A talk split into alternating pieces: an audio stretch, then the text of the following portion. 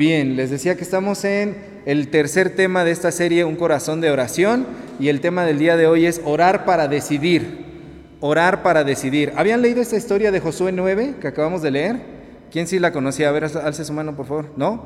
Es una historia un poco este, no, no muy conocida, forma parte del libro de Josué. Algunos expertos dicen que el libro de Josué debería ir junto con los otros primeros cinco libros de la Biblia, Génesis, Éxodo, Levítico, Números y Deuteronomio, al que le llamamos ¿cómo? Pentateuco, Pentateuco de cinco libros. Algunos expertos dicen debería ser un hexateuco de seis libros, porque es la misma historia, va a la continuación.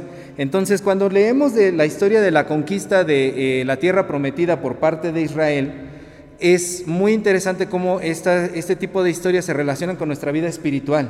Las batallas que ellos enfrentaron contra los pueblos que estaban conquistando son batallas que nosotros podemos enfrentar a, nivel espiritual y con lo que nos podemos identificar. Eh, los expertos le llaman a esto tipología, tomar una historia para poder aplicarla, hacer una aplicación espiritual hacia, hacia nosotros, ¿no? Y aquí estamos viendo el caso de los gabaonitas. Este tipo de aplicación no, siempre se puede ocupar, no siempre se puede utilizar, pero este es el caso perfecto para poder describir eh, el tema que estamos viendo el día de hoy, que es orar para decidir. Entonces vemos qué es lo que pasa en la historia. Los israelitas vienen con una racha tremenda de conquista, conquistaron Jericó, que todos esa historia sí la conocemos, ¿verdad? La historia de Jericó fue una conquista muy impresionante de lo que Dios hizo allí y otra ciudad llamada Jai. Y entonces los pueblos vecinos escuchan que estos israelitas vienen conquistando y se llenan de temor, pero hay un pueblo que decidió hacer otra cosa con el temor y por eso hasta aquí en Reina Valera se le llama la astucia de los gabaonitas, ¿no? La astucia de los de Gabaón. Eh, deciden hacer otra cosa, presentarse como si fueran personas que venían de lejos, para decir nosotros no somos de estos pueblos, por favor no nos hagan daño, venimos de lejos. ¿Y funcionó? Sí, funcionó porque les perdonan la vida, ¿no? Se preservan. Entonces aquí hay dos puntos que podemos ver. Eh, primero que me llamaron mucho la atención de esta historia. Cuando vienen los problemas hacia nuestras vidas, hermanos, ¿qué es lo que hacemos? ¿Qué haces tú cuando llegan los problemas? ¿Te derrotan? ¿Te tiran?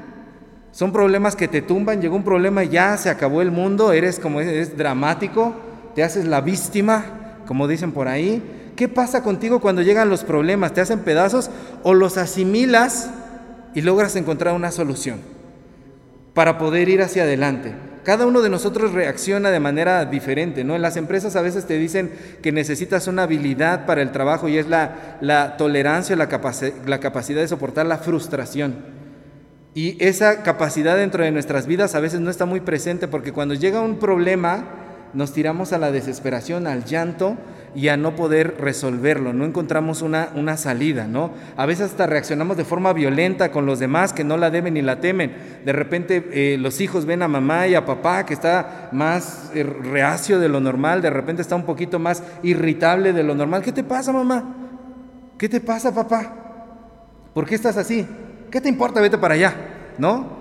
Eh, uno se pone así alterado y se desquita con quien no tiene la culpa de esas situaciones y eso provoca que eh, pues se haya más aún problemas dentro de la casa porque en el momento en el que ya trasladas, no sabes canalizar lo que sientes de este lado hacia donde debe de ser y lo pasas hacia los que son inocentes de eso, vas ampliando la herida y vas abriendo el problema hacia otras, hacia otras cuestiones, ¿no?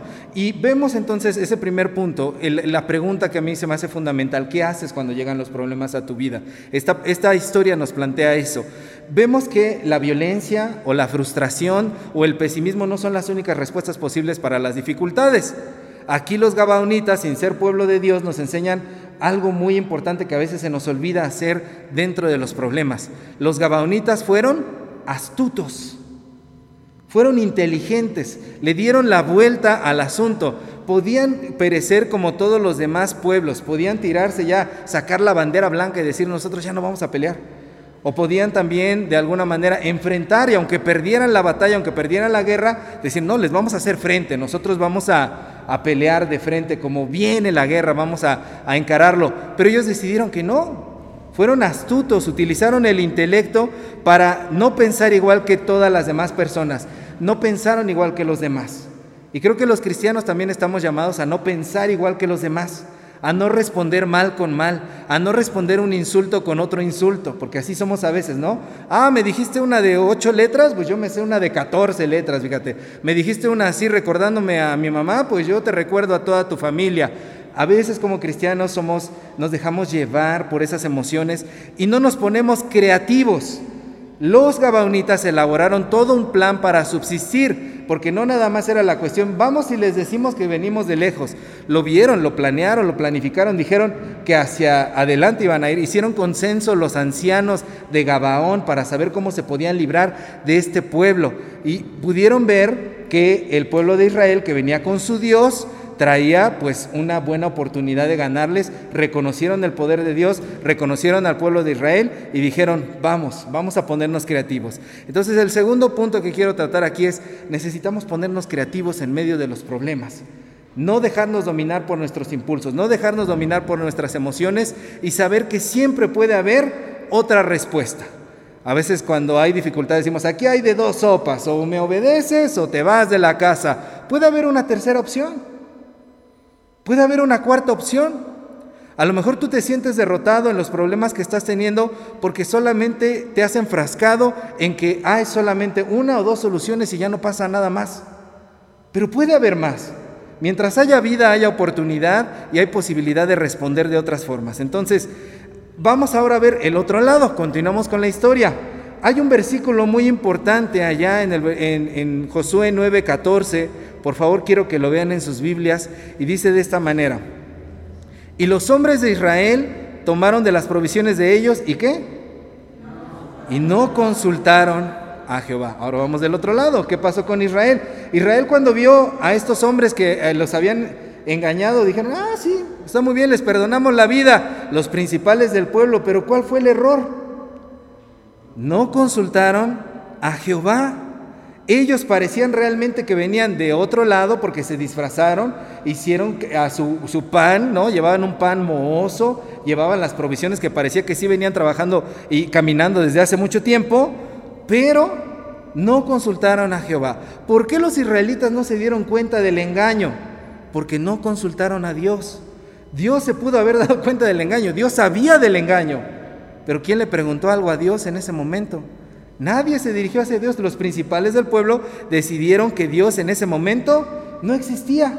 ¿Por qué podía ser? Bueno, traían la racha de dos guerras ganadas, dos batallas ganadas. Quizás se habían ensoberbecido, quizás se habían agrandado. Nosotros podemos. Qué buenos militares somos, qué buenas decisiones tomamos. Somos los que estamos conquistando esta tierra. Y se les había olvidado Dios. Esta historia que está aquí en Josué 9 hubiera podido ser diferente si estas personas hubieran orado para decidir, que es el tema del día de hoy. Esta historia podría ser diferente si ellos hubieran orado al Señor, si lo hubieran consultado. Yo me preguntaba cuando veía aquí otro punto, el tercer punto, ¿cuántas veces han llegado a nuestra vida ofertas, oportunidades, personas que parecen ser, pero no son? Ofertas de trabajo que parecen muy atractivas, pero no son las adecuadas para nosotros. Personas que parecen verdaderas, sinceras, honestas, pero no sabemos lo que hay detrás de esas personas. Momentos que decimos, sí, es ahora o nunca, lo tengo que aprovechar ahorita. Si no tomamos esta decisión, se nos va. Es ahorita. Es ahorita cuando tengo que comprarme esta olla en 24 mensualidades. Es ahorita cuando le tengo que entrar a este negocio porque si no, lo vamos a perder. Pero puede que no sea. Esas falsas ilusiones, esas ideas pasajeras invaden nuestra mente y nos hacen esclavos, hermanos, porque nos hacen pasar por unas rachas tremendas. Y a veces tomamos las decisiones no consultando a Dios, sino basándonos en muchas cosas, como por ejemplo nuestros traumas de la niñez. Yo no quiero ser como mi papá, yo no quiero ser como mi mamá. A mí se me presentó esta oportunidad en la vida y lo voy a hacer diferente. Yo no voy a repetir los errores que, que hicieron, que cometieron mis papás o en nuestros vacíos. En ese momento sentimos que algo nos hace falta en la vida y decidimos correr tras la primera persona que está ahí. Decidimos llenar el vacío que sentimos con la primera botella que se nos atraviesa. Decidimos llenar ese vacío con ilusiones, con falsas cuestiones. A veces hasta tomamos decisiones basadas en la rivalidad. Ah, doña fulanita tomó esa decisión, pues yo también, nosotros también podemos. Nuestra familia también puede, yo no me voy a dejar menospreciar o intimidar o que vean que nosotros somos menos, nosotros también le entramos. ¿Cuándo consultaste a Dios? ¿Te basaste nada más en tu rivalidad o en los deseos de otras personas? El domingo hablábamos con los jóvenes acerca de eh, esta cuestión, los miedos que hemos tenido como seres humanos y un miedo que salía a colación dentro de todos nosotros, porque es un miedo muy común, es que constantemente tengo miedo a decepcionar a los demás porque hago cosas para complacer a los demás, para que tengan una buena idea de mí, para que mis papás, en el caso de los adolescentes, opinen bien de mí y dejo de ser yo. Tomo mis decisiones basados en los deseos frustrados de mamá, de papá. Tomo mis decisiones basado en lo que tal persona o tales grupos de personas esperan de mí, no en lo que realmente he dialogado con Dios. O por impulsos, o por caprichos. Muchas cosas nos llevan a tomar decisiones, excepto la que debían hacer los israelitas en ese momento. ¿Y cuál era? Consultar a Dios, orar para decidir, preguntarle al Señor, ¿qué quieres tú, Señor? Aceptamos a estos hombres, los gabonitas que están delante de nosotros, parece que dicen la verdad, pero están diciendo la verdad. Abre mis ojos, cantábamos, ¿no? En, uno de los himnos, abre mis ojos, quiero ver. Quiero verte no solamente a ti, quiero ver si lo que hay delante de mí es la oportunidad que yo debo de, de tomar. A veces somos de los que decimos, Señor, bendice mi empresa, pero no le preguntamos a Dios, Dios, ¿debería yo emprender esto?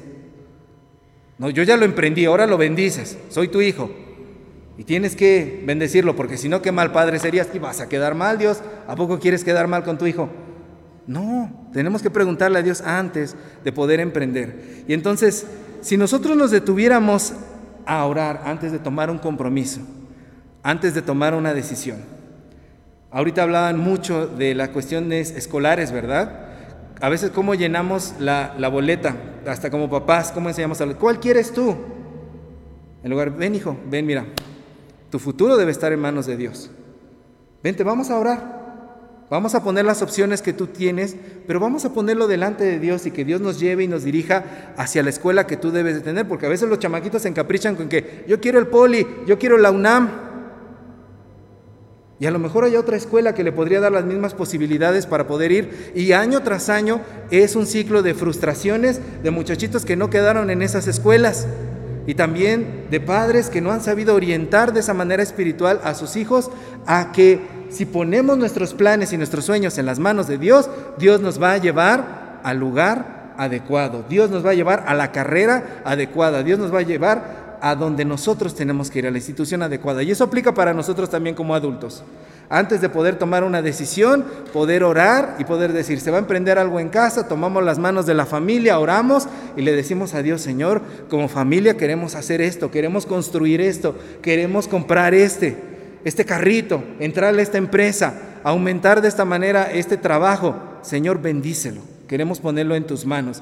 Dios sabe todo lo que nosotros queremos. Dios sabe y tiene conocimiento de eso. Pero por eso la oración es un instrumento para poder tomar decisiones. ¿Y qué consecuencias hubo para el pueblo de Israel al momento de tomar esta, esta decisión así nada más porque ellos quisieron? Ah, les costó, mucho tiempo al pueblo de Israel, les costó muchos problemas al pueblo de Israel. Vieron que hubo una revuelta que apenas la podemos ver dentro de los versículos. La gente criticaba a las autoridades del pueblo de Israel. Y las autoridades del pueblo de Israel quedaron mal, porque quedaron exhibidas como personas que tomaban decisiones basadas nada más en su propio intelecto, en su propia sabiduría, como el pueblo de Dios que no consultaba a Dios. Y las personas empezaron a criticar, las personas empezaron a señalar, empezaron a hablar mal. Y entonces ellos dijeron, no, espérense, nosotros ya hicimos juramento delante de Dios, no podemos tocar a estas personas, no sea que nos vaya peor, ahora tenemos que cumplirlo.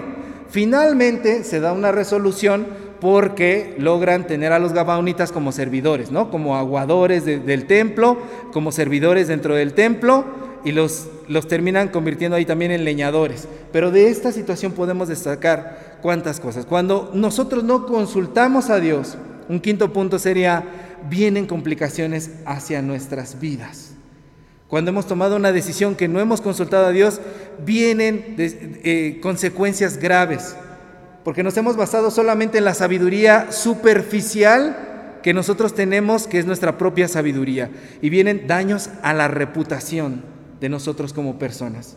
Ahí los príncipes, los gobernantes quedaron en mal delante del pueblo y traían una buena racha.